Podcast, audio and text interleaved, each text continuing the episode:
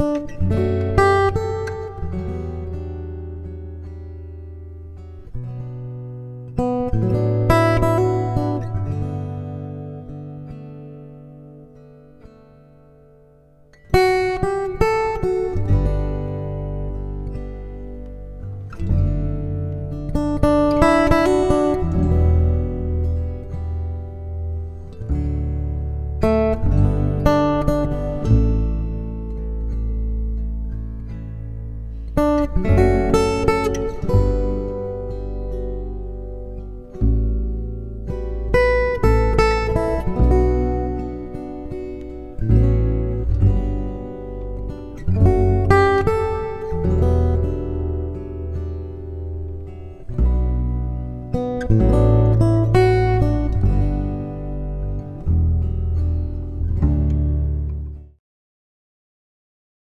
E Jesus entrou de novo na sinagoga.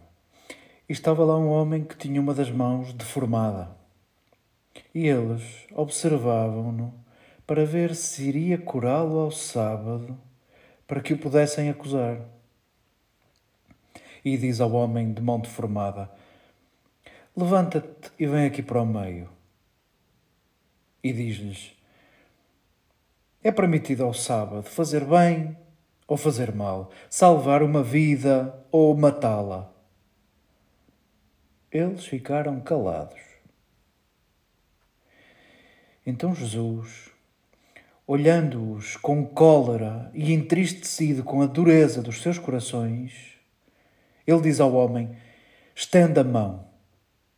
E estendeu a mão e assim ficou curada. E os fariseus Saindo, reuniram-se logo com os partidários de Herodes para deliberar como haviam de o matar.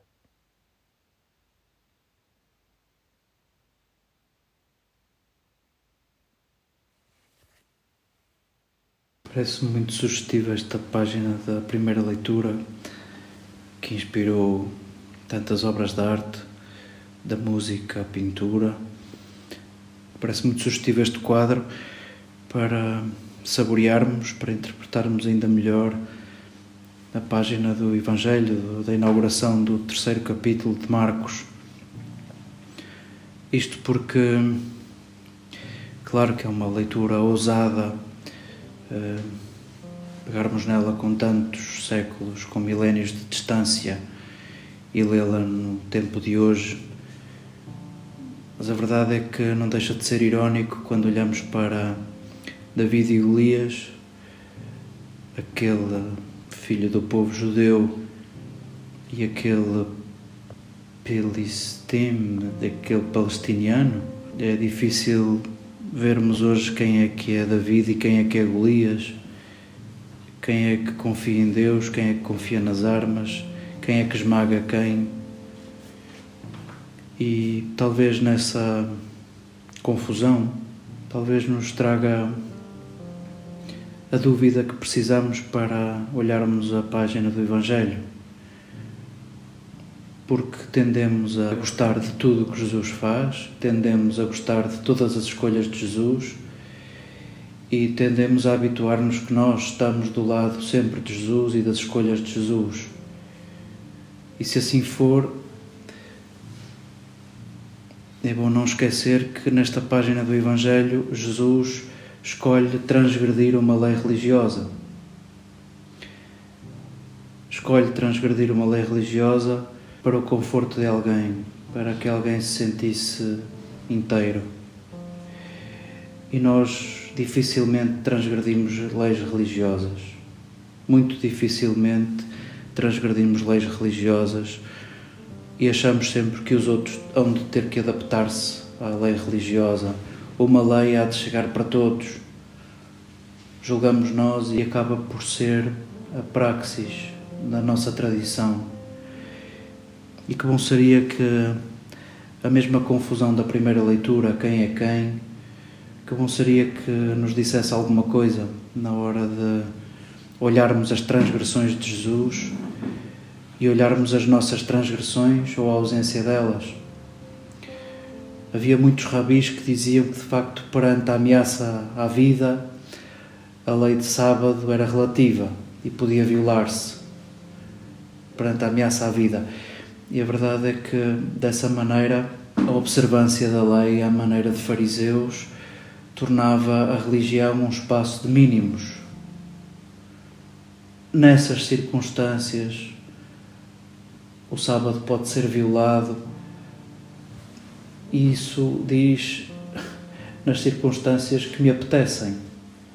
E isso hum, dividia entre os que viviam confortáveis com a lei e os que viviam desconfortáveis com a lei.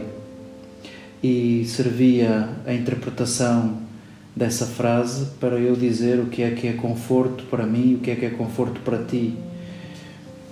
E a verdade é que não sei se Jesus não converte nesta página a religião num espaço de máximos e não de mínimos. O que é que é isso de ameaça à vida? O que é que é isso de uma vida a meio?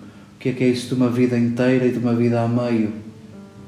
Para os fariseus estava claro que aquele homem devia contentar-se com uma vida a meio, devia contentar-se com mínimos, com uma vida que ainda assim existia e funcionava.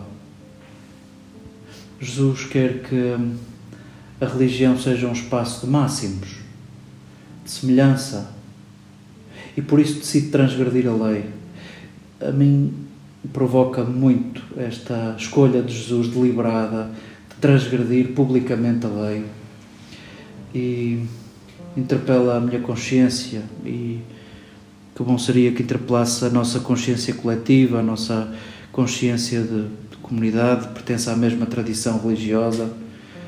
Nós que nos habituamos a cumprir a lei e bem, mas que nos desabituamos de olhar criticamente quem é que cabe nela quem é que fica a meio?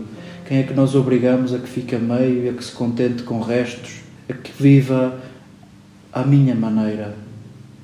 Possa esta página do Evangelho descongelar a nossa consciência e possa ser inspiração às nossas transgressões. Claro que com isto não é para transgredir por transgredir. A verdade é que havemos de perguntar-nos porque é que cumprimos e porque é que transgredimos, porque é que não cumprimos e porque é que não transgredimos. Possa a nossa prática, as nossas escolhas, os nossos gestos, os nossos hábitos ter como principal finalidade a possibilidade de darmos corpo ao pedido de Jesus de nos amarmos como Ele nos amou. Possa tudo isto concorrer para darmos forma à religião como um espaço de máximos possa tudo isto concorrer para que a Igreja, a comunidade, seja um espaço de inteiros,